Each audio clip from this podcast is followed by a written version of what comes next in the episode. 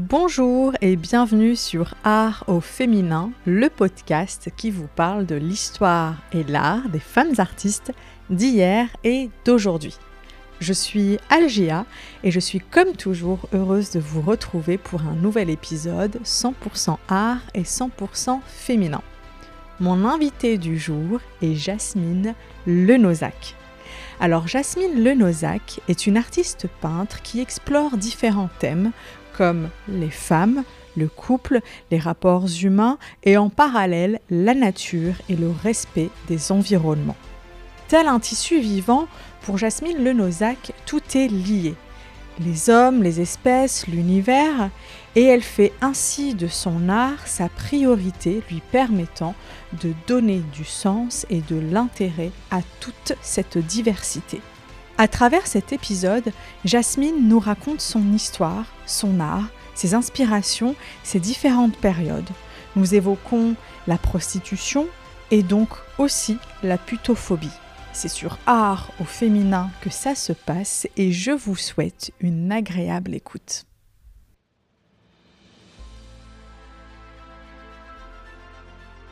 Jasmine Le Nozac. Bonjour. Bonjour. Merci d'avoir accepté mon invitation afin de témoigner de votre parcours, votre art, vos inspirations à travers art au féminin. Euh, pour commencer, j'aimerais savoir comment vous allez déjà. Je vais très bien. Alors, nous sommes euh, actuellement au 39 rue de Roubaix à Lille. Nous sommes chez vous, Euh, entourés. à l'atelier. Donc, c'est votre espace de travail. C'est là où vous exposez également vos œuvres. Pouvez-vous nous en parler, s'il vous plaît, afin que les auditeurs et auditrices puissent s'imaginer l'univers dans lequel euh, vous travaillez, dans lequel vous évoluez? D'accord. Donc c'est un vieux bâtiment ici déjà qui date du XVIIe siècle. Donc c'est une belle façade, c'est l'un des anciens quartiers de Lille aussi, même euh, si on est à Lille Centre. Au bout de ma rue, il y a la porte de Roubaix qui était euh, un peu comme la porte de Gand, c'était les passages pour entrer sur l'île. Donc quoi dire sur ce quartier? Bon déjà ma famille a vécu aussi dans ce quartier, mon grand-père, ma mère. Et euh, ce que je peux dire de cette rue, c'est euh, quand j'étais petite, comme c'était un accès sur l'île, c'était un quartier de prostituées et un quartier très chaud de l'île. Maintenant, c'est très bien. Bon, sinon, alors pour parler de mon atelier, c'est un beau petit lieu. Alors, euh, il est en briques rouges avec des arcades, euh, des arcades très hautes. Et puis dans l'atelier, on peut trouver euh, plusieurs travaux et périodes différentes de, mon travail. Donc il y a autant du travail sur le réchauffement climatique, du travail sur les insectes, sur la faune. Il y a du travail euh, sur... euh, je regarde, hein, je fais le tour de l'atelier. sur des animaux, des femmes, des dessins érotiques, parce que j'en fais aussi. Il y a le livre de Cathy, la prostituée, que j'ai illustré. Donc c'est l'histoire d'ailleurs pour parler, euh, comme je parlais du quartier, dans le temps. C'est une prostituée qui a exercé dans ce quartier pendant très longtemps. Voilà. Quoi dire d'autre Il y a mes pinceaux, mes crayons. Je fais des tirages d'art, donc il y a les tirages d'art. Voilà, un peu pour faire le tour euh, de l'atelier. Très bien, merci. Maintenant, je vais vous demander de me parler de votre parcours, de votre art, afin qu'on puisse savoir davantage de vous. Alors, mon parcours depuis le début. Oui. Alors, Si déjà, vous voulez bien. Alors quand j'étais, euh, on va dire, adolescente, j'ai eu une période où je ne faisais plus rien à l'école, mais par contre, je dessinais toujours beaucoup. Puis un jour, euh, une personne a parlé euh, à ma mère de Saint-Luc à Tournai, qui pourrait me convenir. Donc, j'avais déjà fait le tour de plusieurs écoles parce qu'on m'envoyait dans le professionnel et j'avais pas du tout envie de faire des études pro- professionnelles à 14 ans. Donc, je suis rentrée à Saint-Luc. C'est une super école qui m'a super plu tout de suite et je suis rentrée en photographie argentique. Mhm. Donc à 14 ans, euh, ce qui était super, c'est que j'avais un appareil photo, je développais mes photos, je développais mes films. les bobines. Le rêve quand on a 14 ans. Ah, c'est super. D'ailleurs, je toujours dit que c'était une école super parce qu'on peut rentrer dès l'âge de 12 ans et on a quand même un peu de cours généraux sur le côté, mais on peut s'exprimer dans, dans, une, comment un domaine dans un domaine artistique qui nous plaît. Chose qui n'a pas en France sitôt. Quoi. Donc voilà, donc euh, pendant un an j'ai fait photographie, mais je me suis donc c'était super le dessin, la photo, et puis en fait euh, ben, je n'ai pas beaucoup travaillé en cours généraux et du coup j'ai dû partir dans une section euh, professionnelle, plus professionnelle quoi, où on n'avait pas le, bac à la fin, enfin le bac belge. Donc je suis partie dans les arts graphiques et là j'ai étudié pendant cinq ans le métier de la publicité, voilà. Donc ça, c'était très intéressant aussi, j'aimais bien. Bon, là, on faisait aussi de la photo, mais c'était en studio, donc euh, moins naturel. Euh, il y avait les spots, les... voilà, tout ça. Et puis après, quand je suis sortie de, de Saint-Luc, euh, j'ai fait un stage chez Publicis pour entrer dans la pub communication et j'aimais pas du tout, ça m'a pas plu en fait. J'aimais pas le, genre de personne. J'ai l'impression que tout le monde était un peu faux. du coup, euh, par chance, j'ai croisé un ami qui avait fait une école de trompe-l'œil à Paris. J'ai vu son book, j'ai trouvé ça super et j'ai voulu tout de suite reprendre des études et partir à Paris faire cette école. Donc mes parents, euh, bon, alors cette école, il y avait deux ans d'attente, c'était une école internationale où ils prenaient que 40 élèves euh, venus du monde entier. Donc j'ai dû attendre deux ans et du coup je suis rentrée aux Beaux-Arts à l'Académie des Beaux-Arts de Tournai et j'ai fait deux ans en art plastique en attendant de pouvoir partir à Paris. Voilà, j'ai fait donc l'IPEDEC à Paris, qui est l'équivalent de Van der Kellen à Bruxelles. Et euh, quand je suis sortie, donc c'était un stage de six mois euh, très intensif. Je suis sortie première sur, sur les 40 élèves, hein, je le dis. Et puis là, bah, tout de suite, euh, j'ai préparé mon book et tout de suite, à 23 ans, j'ai eu du travail et, je me suis installée à mon compte. Et j'ai fait euh, plein de chantiers partout. Voilà. J'ai l'impression que, après, c'est peut-être juste une sensation, vous êtes le genre de femme à énormément s'écouter euh, par rapport à son ressenti et puis aller, aller où le vent vous mène en fonction de vos inspirations.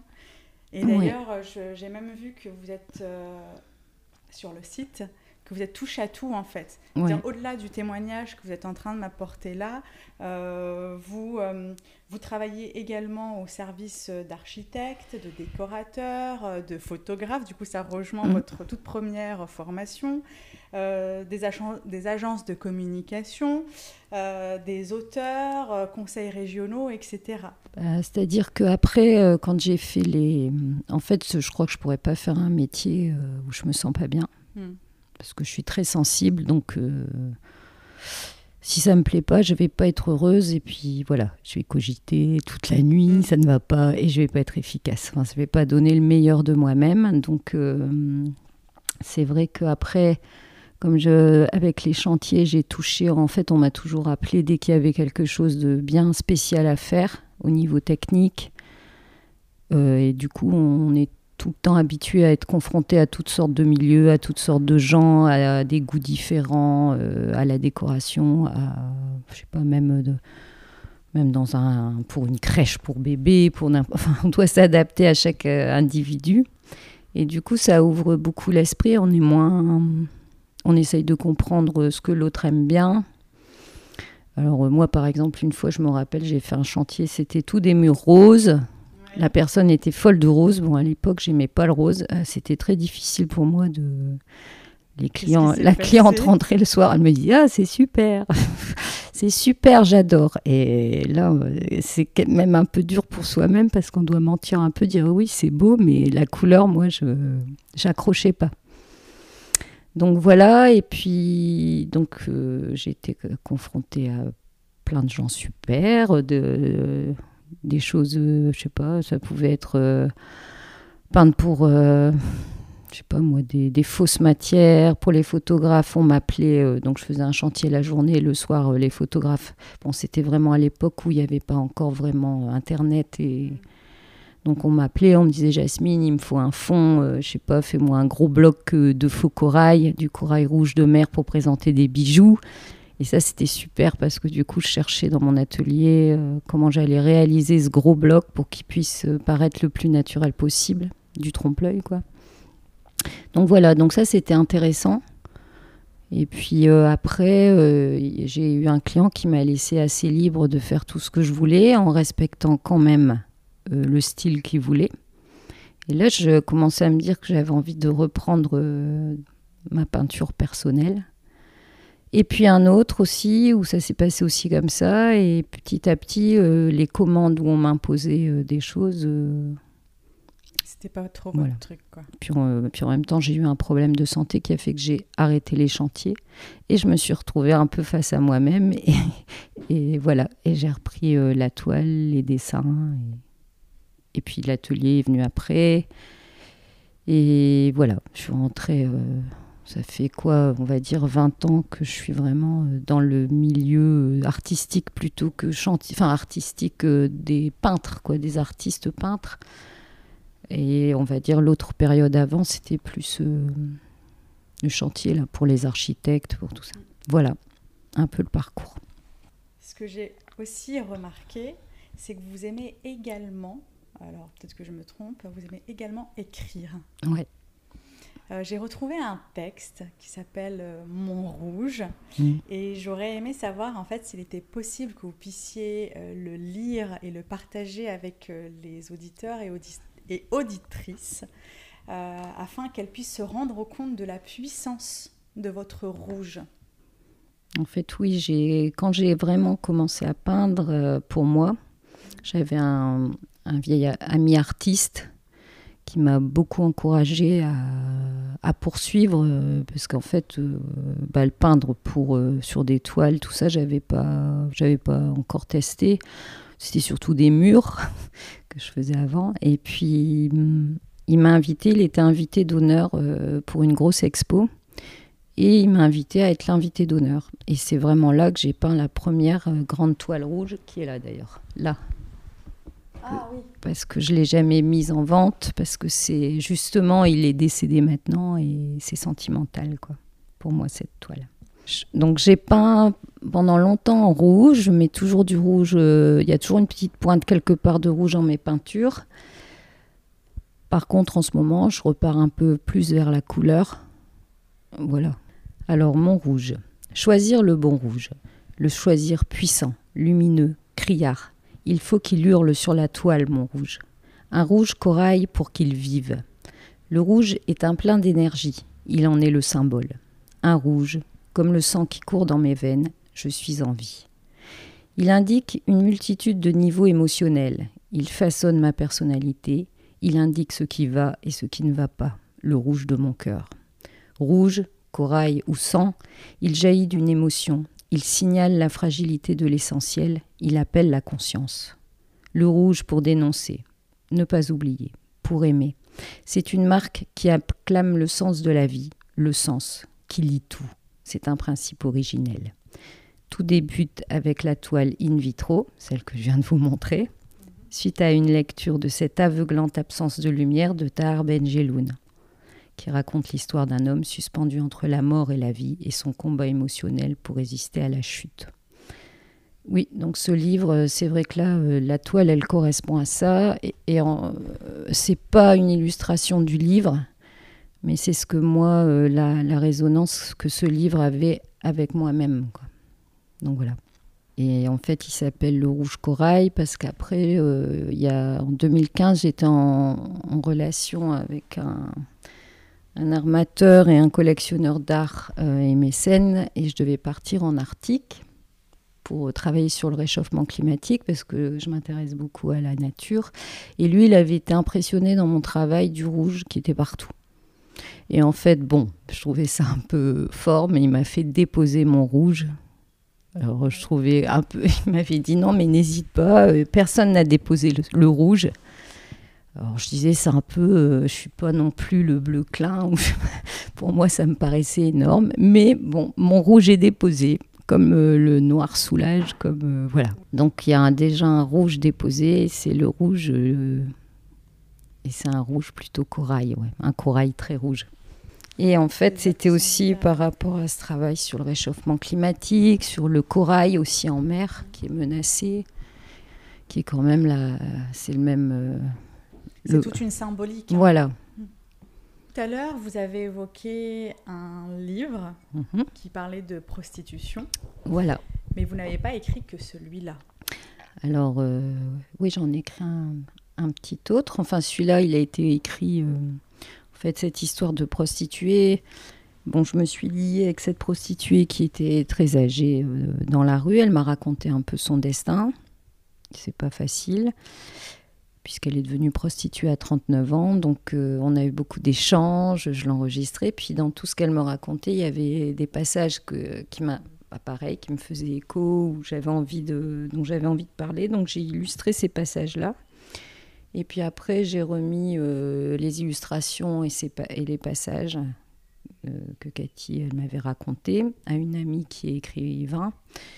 Et elle, elle a remis un peu tout. Euh, je lui ai montré un peu le plan du livre, comment j'avais envie, comment je voyais les illustrations les unes à la suite des autres. Et puis elle, après avoir rencontré Cathy, pour, euh, par rapport à son parler, pour bien garder aussi euh, cette essence. Quoi. Elle a rédigé euh, en prenant des textes de Cathy, en interprétant elle aussi à sa façon, mais l'histoire est vraie. Voilà. Et c'est une écrivain qui écrit pas mal aussi sur les femmes, donc c'était pas mal. C'était très bien. C'est un travail de collaboration. voilà. Il y a aussi euh, Comme sous un grand soleil, Jardin secret, les voyages de Jules Verge. Qui, en, qui est en cours. Donc là, ça n'a rien à voir. C'est des petites euh, illustrations euh, que j'avais fait. c'est des petites cartes. Je peux vous montrer. Hein. Je veux bien. des petites cartes érotiques. Et c'est Jules Verge qui se balade dans le monde. Et il va tomber, il va en Afrique, il va en Orient, chez les Arabes, en Amérique du Nord, en Amérique du Sud, et euh, chaque petit dessin euh, illustre un, lieu ou un pays. Et puis euh, voilà. Il y a du rouge, du noir, il y en a des en bleu et noir, des en jaune et noir. Donc c'est une série de 30 cartes.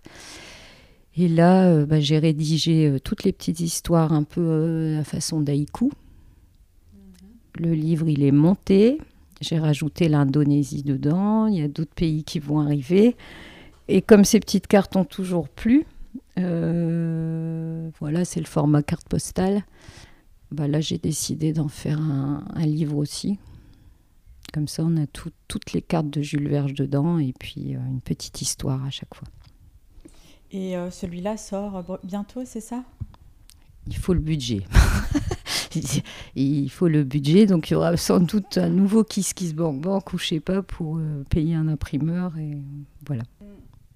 Comme on l'avait évoqué en début d'entretien euh, tout à l'heure, donc euh, on est là chez vous, entouré de vos œuvres. Est-ce que je peux vous demander de nous décrire l'une d'entre elles et nous parler euh, un peu plus en profondeur en fait du, cursus de créativité, de l'émotion. Elles ont toute une histoire. Donc c'est pas évident. Elles sont toutes. Si on parle de toutes, ça va nous prendre, je pense. Trop long.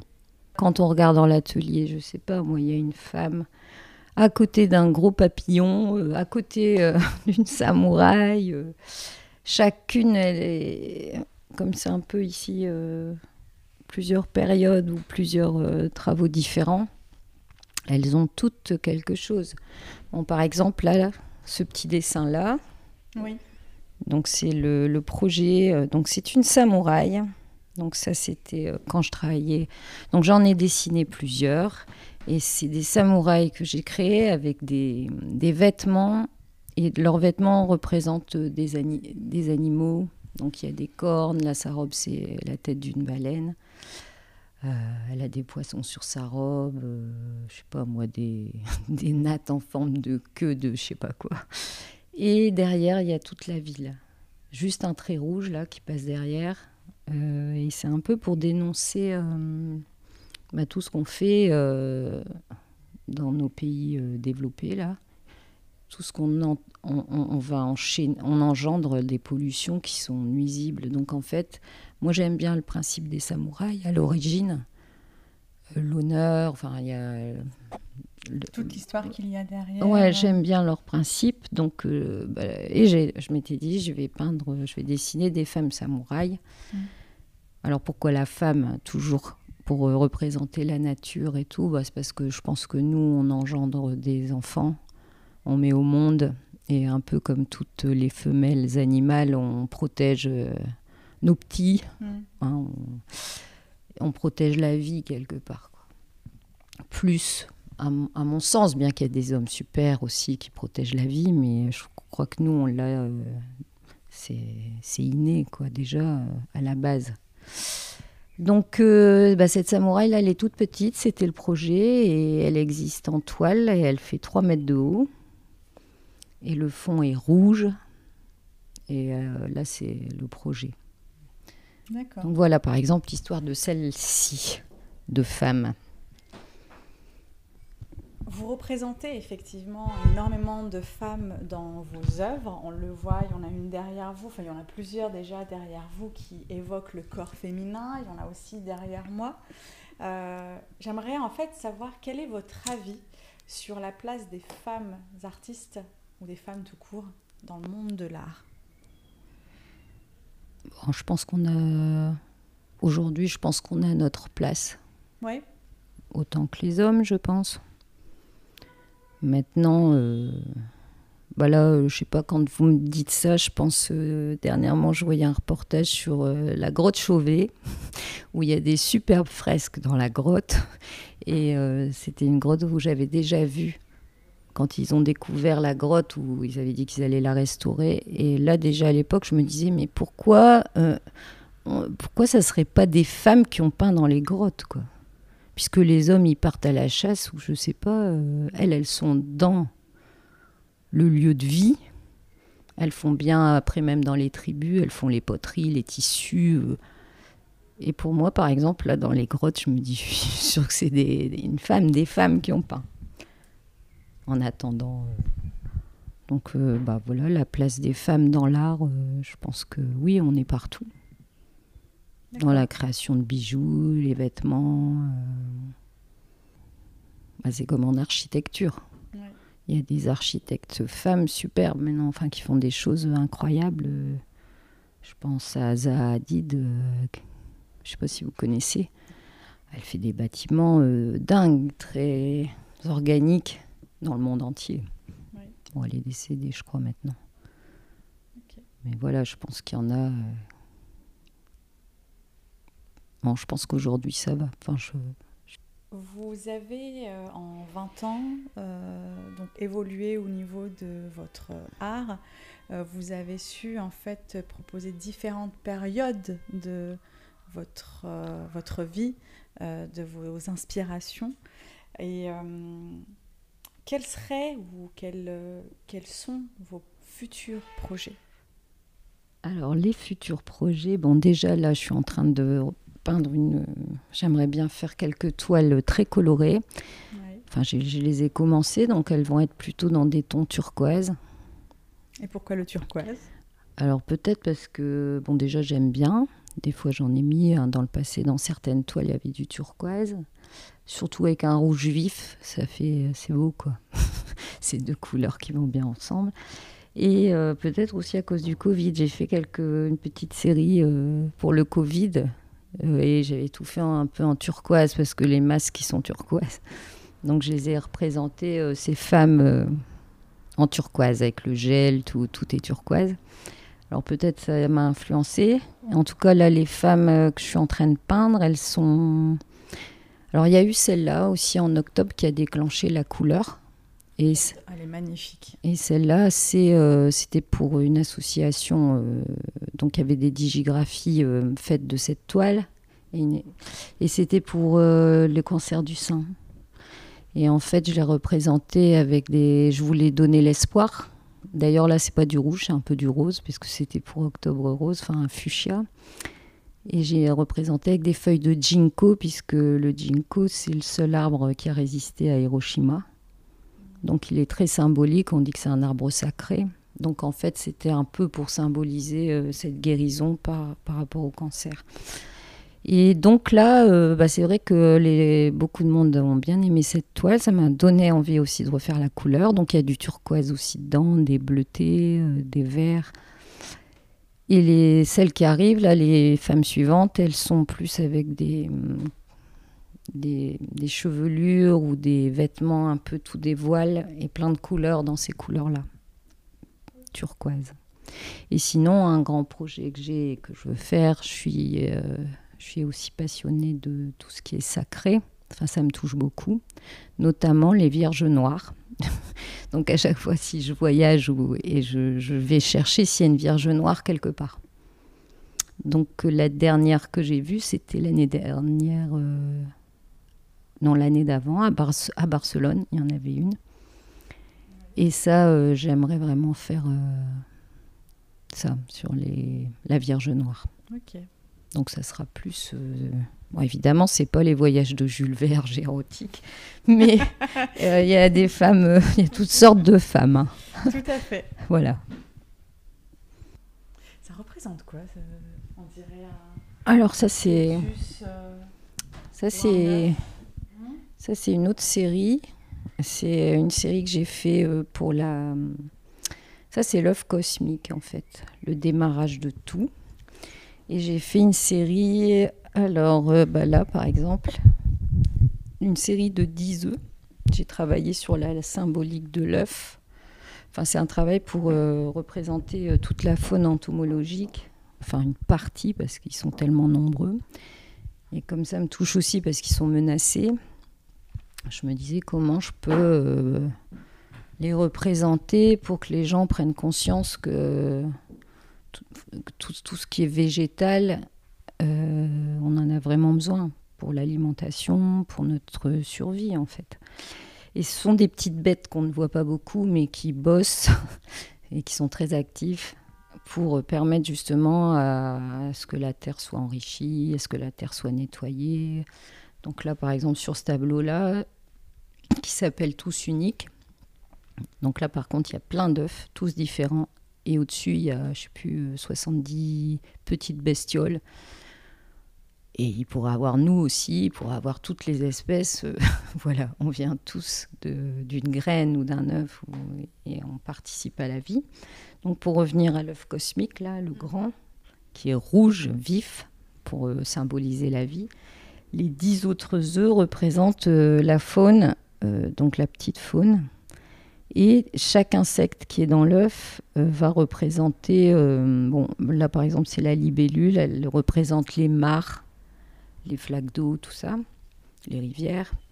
Après il y en a un autre, il va représenter le sable, un autre il représente, et chacun en fait dans son rôle, donc euh, je leur ai fait tous une petite fiche pour montrer qu'ils participent tous à quelque chose. Et là, par exemple, alors j'avais travaillé aussi sur la symbolique des nombres. Donc, pourquoi ils sont 10 Parce que le 1, c'est le créateur. On finit au 10, c'est l'unité, c'est un tout. Et puis, j'ai essayé d'interpréter euh, pa- par, euh, chaque, pour chaque nombre, j'ai essayé d'y mettre un insecte qui pourrait correspondre. Donc là, par exemple, c'est le 2. Il y a une forme de vulve. Le 2, c'est le féminin. Et on dit que la, libellule, euh, c'est la belle demoiselle, ou je sais plus quoi, comment on l'appelle. Voilà, et comme elle, par exemple, les libellules, certaines espèces, les œufs peuvent y mettre 4 ans. La libellule va mettre 4 ans, la reproduction, avant de devenir une libellule, et elle va pas vivre longtemps en plus. Mais dès qu'on pollue une mare, ou je sais pas, qu'on fait un assèchement d'un espace d'eau, et ben des fois on détruit plein de petits œufs de libellules et qui sont peut-être là depuis un an ou deux, euh, en train d'essayer de se, de se reproduire. Donc voilà un peu ce travail-là sur euh, les œufs, la symbolique de l'œuf et euh, de la faune, euh, la petite faune. Au-delà du travail artistique, il y a énormément de recherche aussi euh, Ouais. dans vos œuvres. hein. Ah oui, j'ai Mm. des cahiers pleins de, de notes, d'écriture, de euh, parce que je quand je peins, j'aime bien donner du sens en fait. Chaque euh, tableau a, a le- a son sens. pour ça qu'il a été compliqué d'en trouver un, enfin de choisir. Ouais, c'est pas. Elle, par exemple, elle a le corail qui sort de son ventre parce que le corail, enfin, on fait comme un placenta un peu. Hein. Si on tue le corail, euh, la vie, elle va pas. Euh. Donc voilà, là, on repart sur la prostituée. Et par exemple, euh, ben, ce dessin qui s'appelle Les hommes, ils resteront des hommes. J'étais une terre vierge. Les hommes ont pris ma terre, ils resteront des hommes. Enfin voilà. Et en fait, par exemple, là, elle est couchée, elle est comme une grande vallée comme une odalisque. Voilà. les hommes euh, sont tout petits et ils sont tous coupés à la ceinture en fait. En ah fait, ça se passe en dessous. Donc voilà, je vais, je vais dessiner le dessin, je vais chercher comment je peux interpréter euh, pour le donner aussi une valeur à cette femme. Et là, ils deviennent tout petits, eux, et les pantalons sont noirs et tous coupés. Euh, se passe sous la ceinture. Alors justement, si vous avez encore un peu de temps, j'aimerais qu'on puisse parler davantage de prostitution et notamment de putophobie. Alors, on ne cessera jamais euh, de le dire que la prostitution est le plus vieux métier au monde et qu'il serait temps de pouvoir faire quelque chose euh, dans ce sens et protéger euh, ces travailleuses et travailleurs du sexe. Alors la définition en fait, de la putophobie, elle pourrait paraître simple et se limiter juste à la stigmatisation euh, des travailleuses et travailleurs du sexe. Et pourtant, en fait, elle impacte euh, différents domaines, euh, notamment le travail, mais aussi les lois qui malheureusement ne protègent pas ces travailleuses et travailleurs. notre façon également de, de, voir et de parler du corps et de définir également la sexualité. Et Jasmine, j'aimerais bien savoir ce que vous en pensez tout ça. Euh, c'est le mot phobie. c'est le mot phobie que j'arrive pas à bien cerner par rapport euh, à protéger ces femmes, enfin à leur donner un, vrai statut en fait. Alors c'est vrai, euh, moi pour ce que Cathy m'a raconté, puis après j'ai croisé aussi d'autres femmes qui, qui, font ça par derrière, elles sont pas dans la rue, tout ça, mais elles s'en sortent. C'est vrai que elles sont en danger parce qu'elles peuvent être, elles savent pas sur qui elles tombent. Et maintenant, euh, les juger, euh, bon, par exemple, Cathy, elle avait cinq enfants à 39 ans, pas fait d'études, tout ça, bon, elle, a perdu son mari à 39 ans, une femme battue. Bon, elle se retrouve dans un bar et ça commence comme ça. C'est pas un métier qui lui a plu, mais c'est vrai qu'elle euh, me disait toujours, euh, quand euh, à une période de sa vie, elle gagnait quand même 15 000 francs par jour, et elle me dit, qu'est-ce qu'on va faire d'autre? Et je pense, bon, elle, m'avait déjà dit, hein, à la fin de sa vie, beaucoup d'étudiantes font ça aussi pour payer leurs études. Et en fait, oui, ça peut être dangereux parce qu'il y a des dingues partout. Il n'y a malheureusement pas de loi qui protège Et maintenant, au ces travailleuses du sexe. Oui, voilà. Bah, c'est toujours euh, très mal vu. Maintenant, il faudrait que les femmes, elles aient des salaires euh, super dans leurs entreprises pour pas tomber un jour si elles sont en galère dans ce genre de milieu. Euh, ou évidemment, pour sortir de, accepter après de gagner dix fois moins sa vie. et puis elles sont pas je pense que pour la plupart, elles sont pas amoureuses ou je sais pas quoi. C'est juste un travail. Donc oui, je pense qu'il faudrait. Le plus vieux métier du monde d'ailleurs. Voilà. Et pour autant, on arrive encore à être choqué pour certains, euh, ne serait-ce que du mot. Bah oui, c'est horrible. Bah même elle, elle me disait, j'ai pas eu, j'ai jamais eu d'amis les gens, ils nous disent peut-être bonjour dans la rue, le quartier, mais personne va nous inviter à manger un soir euh, parce que tout le monde va. Eh, c'est la prostituée, non mais tu la reconnais. Alors, est-ce que c'est souvent les femmes qui vont être plus euh, euh, critiques envers ces, femmes Enfin, d'après elle, oui, c'était beaucoup plus les femmes. C'est dingue. Hein. Et d'ailleurs, elle se défendait. Enfin, elle était, elle était en colère parce qu'elle disait les femmes, elles nous jugent, mais elles trompent leur mari, euh, elles vont faire plein de trucs en cachette. ou avec le meilleur ami de leur mari. Et ça, elle me disait, ça c'est quoi? C'est pas des, c'est pas des putes non plus. Bah, qu'il puisse y avoir compris, etc. J'ai envie de dire, enfin, chacun, euh, chacun fait ouais, elles sont moins respectées par les femmes en fait, je pense. Peut-être que ça change, hein, parce que Cathy c'est pas la même génération. Peut-être qu'aujourd'hui ça change, je sais pas. Mais bon, c'est pas c'est toujours mal vu dans une famille. tu fais quoi comme métier? Et puis c'est un métier, euh, bah, par exemple, euh, Cathy, elle me disait ceux qui sortent de prison, les handicapés, euh, les vieux garçons. En fait, psychologiquement, le fait qu'il n'y ait pas de sexualité, ça détraque aussi des gars, quoi. Ou même des, des malades mentaux, qui sont. vaut mieux qu'ils aillent voir une prostituée qui est spécialisée dans ce métier de s'en prendre à une petite jeune qui passe dans la rue ou des hommes qui se confient aussi, qui sont pas bien dans leur vie et qui, euh, voilà. Euh, voilà, elle disait, moi je suis une psychologue, euh, je suis une psychologue pour les hommes. Donc ça c'est bon un handi. Alors justement il y, a, il y, a, une autre femme qui avait pris contact avec moi et elle, elle est aussi travailleuse du sexe et elle, elle travaille que pour les handicapés. D'accord. Ok.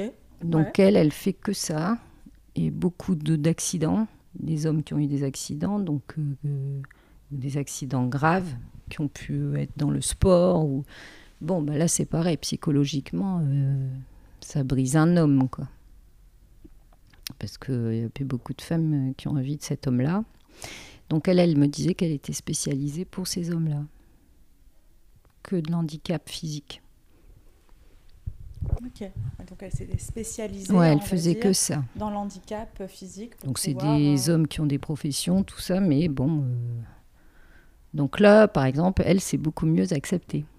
Les gens vont plus comprendre ça.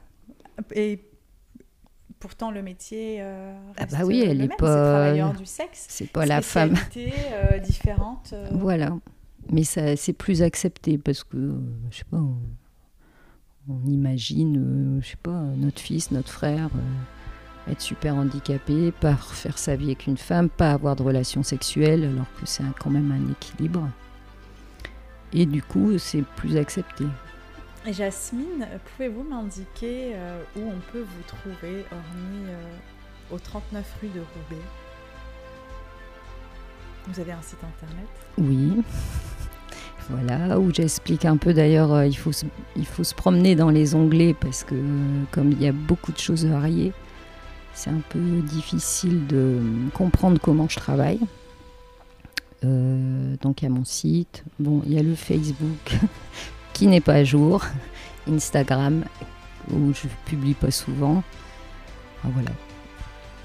Et puis des fois, quand je suis pas à l'atelier, euh, bah, comme en ce moment, je fais un petit chantier, je suis pas, je peux pas être tout, le temps, tout le temps ici euh, dans l'atelier.